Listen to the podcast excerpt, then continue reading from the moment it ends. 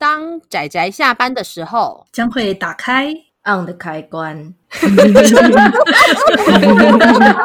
仔仔下班中 on。各位听友，大家好，欢迎收听仔仔下班中，我是大酸梅，我是布姑，我是趴趴熊。大家今天看漫画了吗？看了，看了，看了。哦，阿姑，你这本也有看完就是了。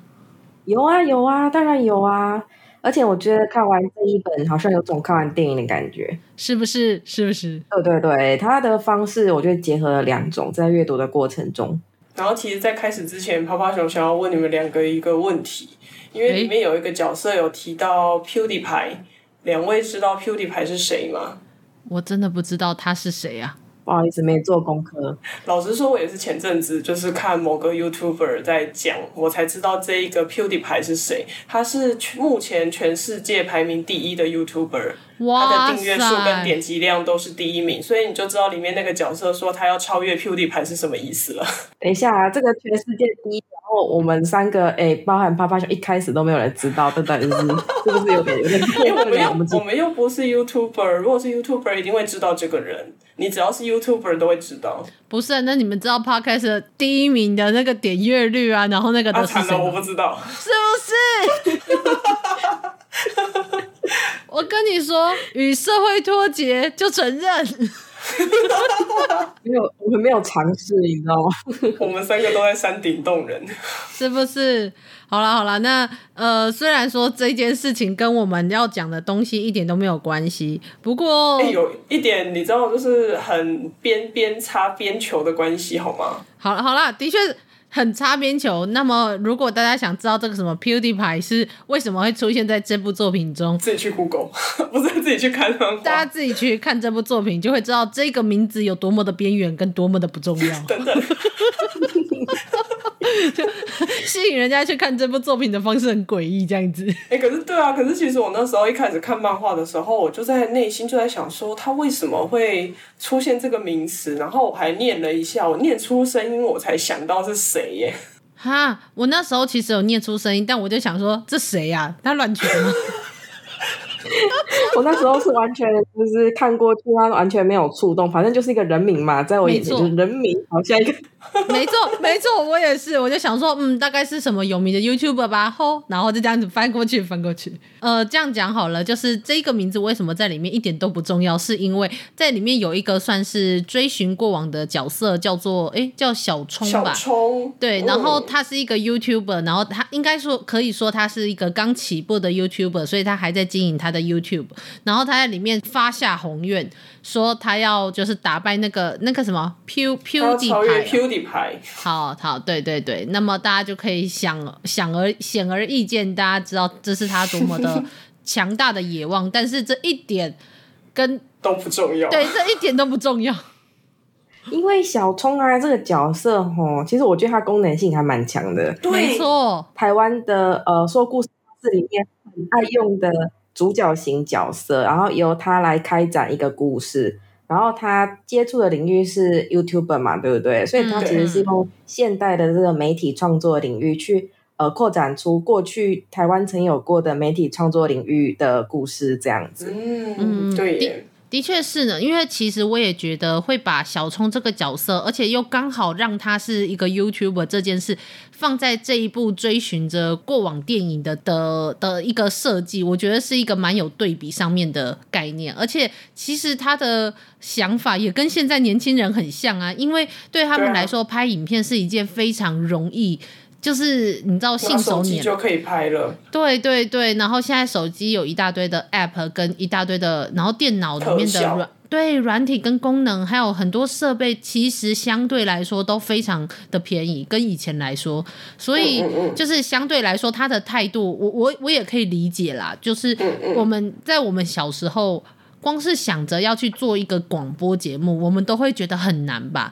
但是大家可能很难想象，就这么多年之后，Podcast 是一个就是任何人都可以做的事情。做它这件事情，反而变得有点像是一个尝试，而不是一个必须砸下一生要去做的事情。所以我就会觉得，那个小聪这个主角在里面，除了是为了拍 YouTube，然后去推动这一整个故事的进展以外，他的这个角色的身份的一个显现，就是可以是一个古今昔对比，不要说古今对比好了，好像有点 有点太老了。所以我才说这是一个功能型很强大的角色，他总是在对的时间问对的问题。没错，虽然他其实个性有点烦，但是 他是在一个事实会一个适当的时机会捧梗的人，然后还会问啊切中核心的问题，然后偶尔还会说出就是跟里面主要角色呃应该这样讲，跟作者想要表达的意思相反的呃说法，然后作者才可以透过另外角色的嘴巴去讲他要讲的东西，空云托月法。对，好厉害啊！哎、欸，我讲到现在都还没有讲这部的片名、书名啦，片名。对对对对，好，我们请一下阿姑来讲一下，我们今天要推荐的是哪一部作品？《消逝的后街光影》。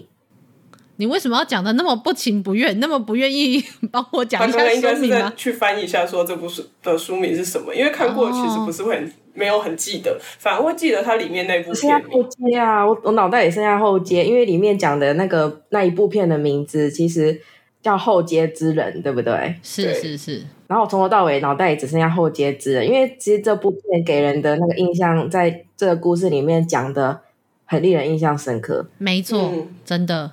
那就我简单的介绍一下故事。这本它只有是盖亚出版的，好像是二零一九年出版的吧。那这本出版就只有一本，那是由呃简嘉诚老师跟这个叫做国家电影中心他们合作。目前他们好像合作了三部作品，那这一部是就是好像是合作的第一本。这一本故事虽然就只有一本，可是我觉得它带出的东西还有背后的那个历史的层面，其实是相当多的。在加上我们刚刚说的，呃，这个惊喜对比的方式，我认为这部作品是虽然一本，但它的厚重程度其实蛮厚重的。那故事主要就是描述着国家电影中心他们这一个算是在努力的寻找胶卷，就是古不是我差点要说古代的电影没有，就是比较古老的电影，然后他们是录成胶卷的方式，他们在想办法抢救以前的比较旧的那一些电影胶卷，然后想办法把这些电影就是让它可以。恢复，所以在目前我们可以看到很多在电影馆里面可以看到的所谓的数位修复版，有很多有一部分啊，不能说很多，应该说有一部分其实就是他们所抢救下来的。那这个故事基本上就是借由一个年轻的 YouTuber，然后跟一个国家电影中心的算是他们的工作人员，然后再加上一个算是研究电影的女生，然后他们三个在想办法寻找一部叫做。《后街之人》这部电影的电影胶卷，但是说是这样说，这三个主角真的一点都不重要。对不起，工工具人一、工具人二、工具人三，对，工具人 没有错，没有错。其实当初那个国家电影中心的工作人员阿乐，他跑去找那个小聪。的时候，就是他们之间有一个对谈，我真的在那边笑得要死。就是他就问他说：“哎、啊，你知道台语的老片是什么吗？你印象中的？”然后结果阿聪小聪居然回答说《海角七号》，然后他说那是二零零八年的电影，你确定他很老吗？哦，我懂，我懂。他说：“哎、欸，二零零八年十年前呢，我我那时候很小，当然很老啊。”他说：“我那时候还在小学。”而且我大学的时候跟那个学长啊，就是就一大团去唱卡拉 OK，然后呢就有人点了说林俊杰的，好像是曹操吧，然后他们唱的很开心，然后我们说，哎、欸，这一部这一首歌你有没有听过？然后我们几个大一就说，哦，那是我们小学的时候的歌，哎，他们震惊，这么久了吗？有一学长是已经毕业的社团，但是我没有讲错啊，他就是我小学的时候的歌。是是没错啦，但是你你要知道的是，就是先不要讲曹操这首歌，我去 KTV 点的歌根本就没有人听过，那歌手的那首歌都没有人听过，他们有什么好讲？记到这个梗，我真的是内心狂笑。对，然后多懂。不是不是，我要说，我根本也没看过几部台湾电影，我也不会讲《海角七号》啊，而且《海角七号》也不是台语片吧？它里面对，它不是台语片，它里面只是里面的角色有讲过台语，oh. 可是也有讲一些日语啊。对啊，有讲中文、日文跟台国语、台语都有啦。其实我我懂，所以就大家可以很明显的看出来，这个叫做小冲的这个 YouTube 主角，他是多么显而易见的，就是觉得那个是台语片，因为有台语，然后多么的古老。对，他真的是一个工具人呢，他就是被作者拿来就是做各种失礼的事情。没错。然后还有另外一个工具人，哎，就是负责研究电影的那位女性，就是带他们去了解电影这个世界。因为小冲就负责问问题嘛。国家电影，不好意思，他就是工工作人员。阿乐，阿乐，对，阿乐他，阿乐他的那个就是展现出对电影的热情跟执着。然后呢，那个负责研究电影的女性，就是负责告诉他们说，哦，对，电影有这个，电影有那个，所以你们知道那个吗？我带你们来看一看。那如果我回答你们这个问题，你们就要跟我去那里看哦，给你们下任务哦，这样。对，他还下了一个很重要的任务。哎、欸，你们不要这样子，最后讲一讲这部这部漫画会不会就不好看呢？不是，因为重点不在这里。就是你知道，我们重点如果不这样子讲的话，大家也不会去看啊。哦。因为大家会觉得说，你看光看这个封面，然后跟那个书名，你就会觉得有一种沉重感。我们要把它讲欢乐一点，大家就会去看了，对吧？有道理哦。大家知道 PewDiePie 是谁吗？哎、欸，但是不是我要说这部作品，它是其实它的封面，它的内容其实还是蛮欢乐。虽然它有感人的剧情，但它有欢乐的剧情，真的跟 反而跟封面，我可是它其实要带出来的，这真的就是如同它封面的这种有一种朴实的厚重感。所以的确，如果看封面的话，你会想不到。说，我觉得作者想要呈现的欢乐，跟我们现在三个欢乐的点好像不太一样。是不是？你知道我那时候其实看到他最后面就是很多那种什么阿公阿妈去就是去电影院看那个修复版嘛，然后呢、嗯嗯、有一个好像阿妈还阿公吧，就说哦哟我我那个以前也都是搭那种拉线的公车，我瞬间 我也搭过哎，真的假的？我搭过啊，那时候以前高就我很小的时候，我妈都会带我搭公车啊。然后因为我很容易晕车，所以我对那个公车线很有印象，就是会拉那个。哎，可是其实现在有些公车旁边也是有线的，只是我不知道他们的旁边的线是不是跟我小时候印象的那个线一样啊？真的哦，我我真的没有没有这个记忆。以前大部分都没冷气啊。啊，这个应该是因为我以前有坐过普快的那种列车。普快我记得也没有，但是它是火车啦。你说的普快是台铁吗？对啊，是铁路。然后我记得它也没有，oh. 我记得它也没有冷气，所以如果你要凉一点的话，你就必须要把那个那个叫什么窗户要打开。然后，但是其实那个已经几乎是我很小很小时候搭了，然后而且好像是去东部的时候才。等一下，酸梅你十八岁呢，你不要忘记你的人设。啊、呃，我我想一下，我想十八年前应该是还有还还有普快吧，硬是要把那个一岁的时候搭。搭火车，你的前世这样，好好好好，可以可以可以，没有我们就说酸梅股神无所不能。好了好了，对不起，摆摆掉摆掉摆掉。那么总之这一部作品其实还是以一个蛮欢快的方式，然后再带出了就是包括国家电影中心他们如何辛苦的维护。维护电影胶卷这件事，跟抢救电影胶卷这件事，嗯嗯、虽然老实说，我可以感受到那个满满的教育感，但是这个故事其实还是蛮好看的啦。我要先跟大家说，应该说就是透过它连接过去、现在跟未来。我觉得这一部的结构其实我还蛮喜欢的。是，虽然说有教育感嘛，我觉得与其说教育感，有一种宣传的感觉。对啊，对啊，告诉大家说这件事情正在发生，大家应该要多关注的这种味道。是是，是，是教育感的话，倒有点像科普味道这样子的感觉。对啊，对啊。但其实我老实说，不是很多人喜欢漫画中的教育感，就是我说的这种在告诉你很多知识的部分。可是我觉得，如果如果国家电影中心没有弄成漫画，而是用其他，无论是展览啊，或者是一些网络文章，我觉得会去看的人说不定反而更少。虽然我在这里说，我觉得漫画的教育感有点重，可是。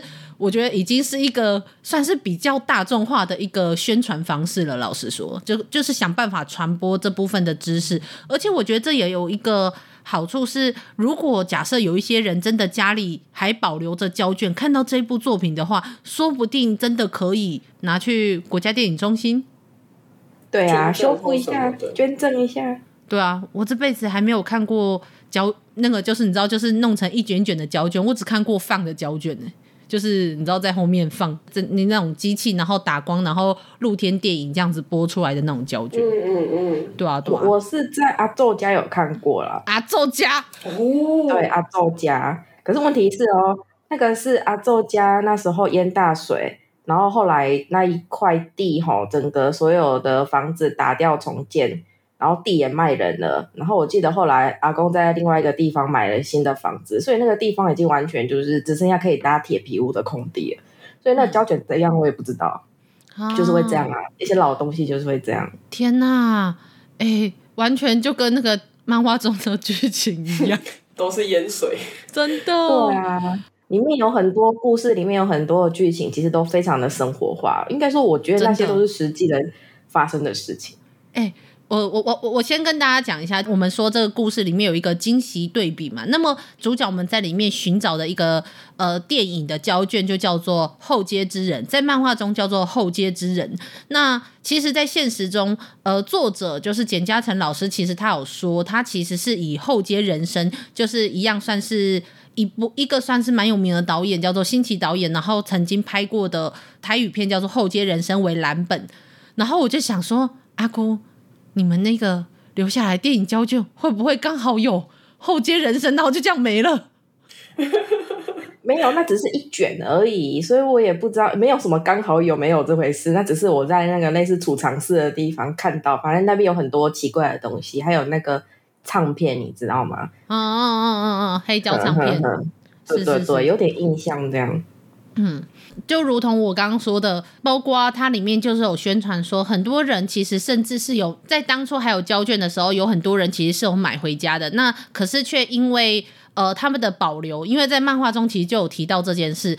没有看漫画的人，我们也在这里科普一下。呃，电影胶卷放在一般的室温中，基本上是无法保存的，无应该说无法保存好的，所以基本上要放在低温的地方。所以家里如果有发现电影胶卷的，赶快拿出来捐，不然的话在家里真的就会坏掉，然后说不定一个很重要的电影或是一个文化资产我们就没了。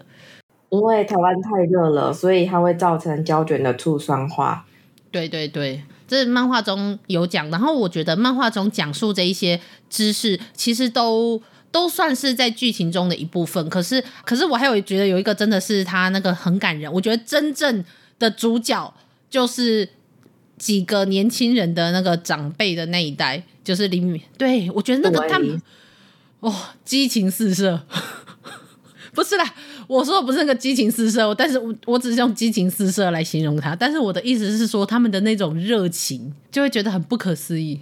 而且里面还有讲到一句话，其实就是因为之前趴趴熊有看那个台，嗯、台北这边有上映那个音乐剧，叫做《台湾有个好莱坞》，它其实就是台语的音乐剧，然后它在讲述的也是拍台语片的艰辛，然后就是跟，所以我在看这部漫画的时候，也经常会想到那个《台湾有个好莱坞》，因为这两部这两个故事都有提到一个很重要的。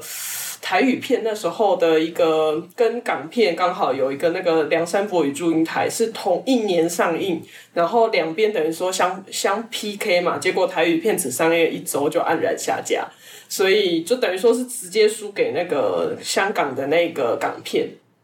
然后两边两个故事都有提到这一个，所以我就是后来有去查，然后就发现就是看了一些历史的资料，然后就觉得说，哇，原来那个时代是这个样子，在拍电影的真的很辛苦。就像这个《消失的后街光影》里面有一个，就是那位李阿公嘛，就有说过的话，他说：“单纯热爱电影是不够的，他们真的是除了热情投注在里面，还把自己的身家全部都赔进去嘞，真的。”对啊，所以从第三者的角度去看呐、啊，他们也许不是一个好爸爸，或是也许不是一个好儿子呢。然后把家里的农地都想要卖掉，没错，没错，真的。而而且就是这一部漫画，它的背景其实因为是阿公的那个年代嘛，就是以漫画来说，就是一个阿公他们那个年代拍电影的状态，所以大概就是一九六零年代前后。那么我们这一个礼拜会再讲下一部作品，讲的是一九八零年代的电影。然后重点是我在看到那个所谓的就是卖地拍电影这件事情，竟然在了后面那一部漫画中竟然看到了，我就哇塞，真的就是。就是得卖家哎，你懂吗？就是或是借钱呐、啊，然后整个家庭的经济状况可能没有那么好，因为这是一个很大的投资啦。嗯、大家可能在现在随便都可以用手机拍影片，不太理解。就算是比较以前，你相机比较贵，你摄影机比较贵，也不是普通人买不起。而在更之前的话，真的是一个很大笔的投资。没错。台湾又小，然后人口又少。虽然那时候听说很多人都爱看电影，不过我在想，可能也一时就是自己要像主角的阿公他们这样想，打算要盖一个自己的制片厂。我觉得那都不是一件容易的事情。那更不要说他们在拍电影的时候付出了多少。我觉得那真的是一个你没有用命、用你的人生，把你身边的人的人生都赔上，都无法做的事。对，对，还不见得会成功。对，那不是单纯的热爱这么简单。然后，所以我在看的时候就觉得哇塞，然后再加上他把修复电影，然后跟消逝这件事情，在这个故事中又映衬到了就是这几个角色的身上。哦，那那个结尾，我真的是也是差点哭出来。我就哦哦，所以说喽，这种你知道，热情是可以传染的。是是是，没错。我觉得有同好，然后一起为了一个热爱的东西努力很重要。对，就是小伙伴们很重要。然后还有包括你们传达这一些热情也很重要，因为我觉得应该还是有很多人，就是在一九六零年代有一些人在努力着。这一些事情，然后到了一九八零年代，才会有其他的人在努力着其他的事情，然后想要传承着，就是继承着这一份对电影的热爱。所以我觉得蛮感动的。我一直以为，因为我毕竟不看台湾的以前的电影，我以为这些漫画看起来可能会对我来说有点无趣，结果没想到一看就发现，哇塞，好热血哦，好热血！对啊，你想想看啊，如果负责，诶，如果。如果想要就是在这方面追寻他的梦想的人少，那他们付出的就要多。可是当如果要追寻这样梦想的人多的话，每个人只要付出部分就可以达成这个目标，你就不用倾家荡产了，对不对？嗯，只要多一点人就好了。嗯。但说是这样说，现在要拍一部电影也还是没那么容易啦。哦，对耶，至少连大学生都可以拍一个小成本的电影。是是是，就相对来说成本有比较低，然后科技科技也比较发达，所以可以就是以比较少的人力可以做到的事情又变得比较多了，所以相对来说可能更还是容易一点。只是只是就是我相信还是有很多人要付出，是不是？对对对，因为我觉得。拍电影就是拍，无论是电影还是影视作品，还是舞台剧，就是还是画漫画。我认为要一直集中在创作这件事情，其实是一件很辛苦的事情，就是因为你根本不知道有没有办法回本。天哪，你知道吗？说到创作，里面有一个桥段非常我非常感动，就是在过去的那个年代，科技没有那么发达，加上在台湾，你又拍的是在地的影片，然后你可能接触的人都不是最。呃，有最新的科技的那一群人，他们有很多东西是自己想办法做出来的，对，嗯、对，亲手打造的。他们可能没有那样的科技，但是他们想办法用怎么样可以去替代出那种效果。对，比如说他们要拍呃拍的时候，他们必须把自己绑在车子的车前盖上拍，他们才可以拍出这个人在讲车里讲话。因为如果你足够有钱，嗯、你可以买。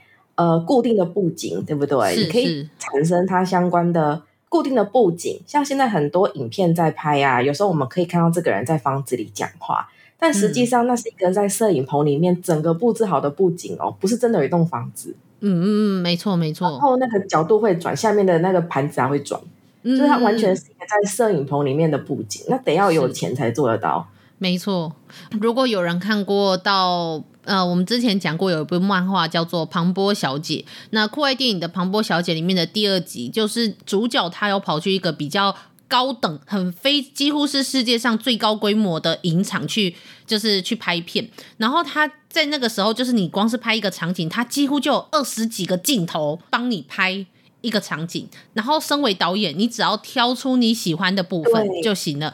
当我在看到这部漫画，对。只要演员连 NG 都会愧疚，因为他们要再拍一次。对，然后你我看到那个摄影师竟然要吊被吊着竹篮。他坐在竹篮里面被吊高，然后从高空中拍，我就想说，现在我光是想象都可以想象出来。你知道，摄影棚不是都会有机器，就吊着一个摄影机，然后在下面架着一个摄影机，然后可能侧边在一个摄影机，就是光是我们有这么多设备都可以去用不同角度取景。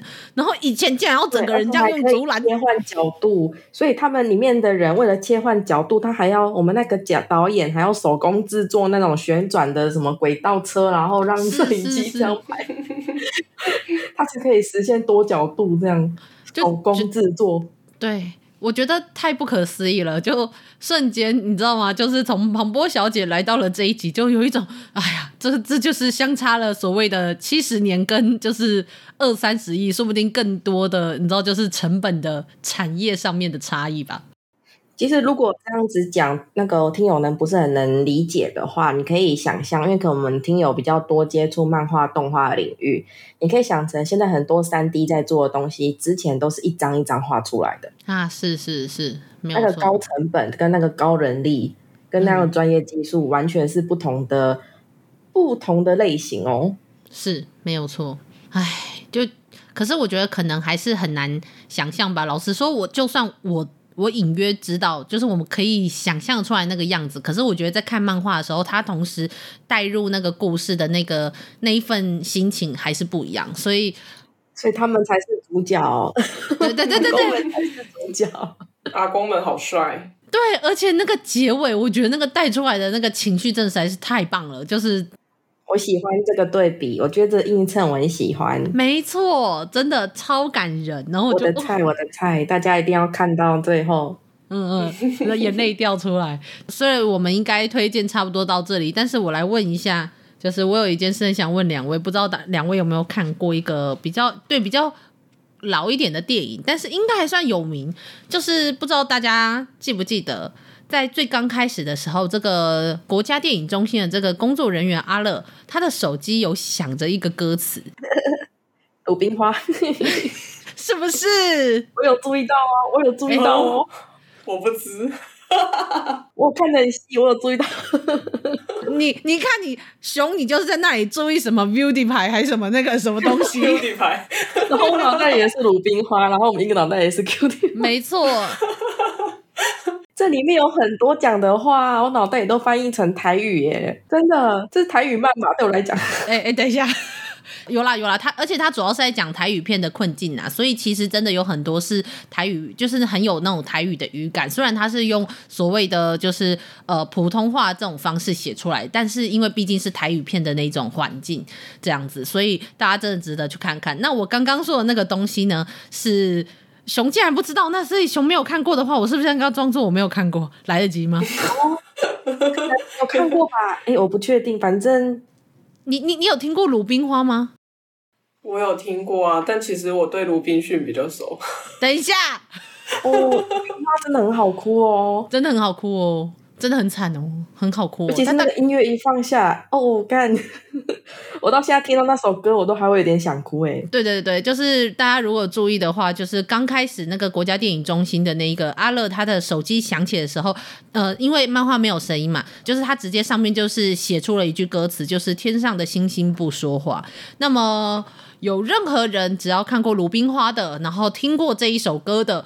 那我想，只要看到这句歌词，对，瞬间音乐旋律就瞬间回到你的脑袋。对，那这首歌也非常好听，然后鲁冰花也。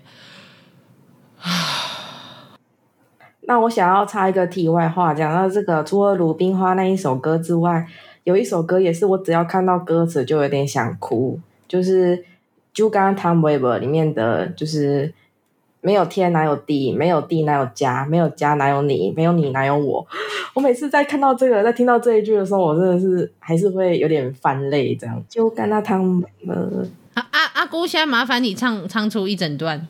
不行不行不行，啊，不行吗？我刚刚已非常快速度已经背完一段歌词了，大家自己去看。好哦，那段歌词我真的不行，写太好了。真的，真的，的确，那一首歌真的也是也是很棒。所以，如果有机会的，不仅是去听听那些歌，看看这些电影，然后也来看一下《消失的后街光影》。那《消失的后街光影》里面，其实几乎几乎讲到的电影，大部分呃，他有讲到很多电影的本名，但也有很多电影，就是尤其跟剧情有相关的，他们有稍微的用改掉一点点的名字。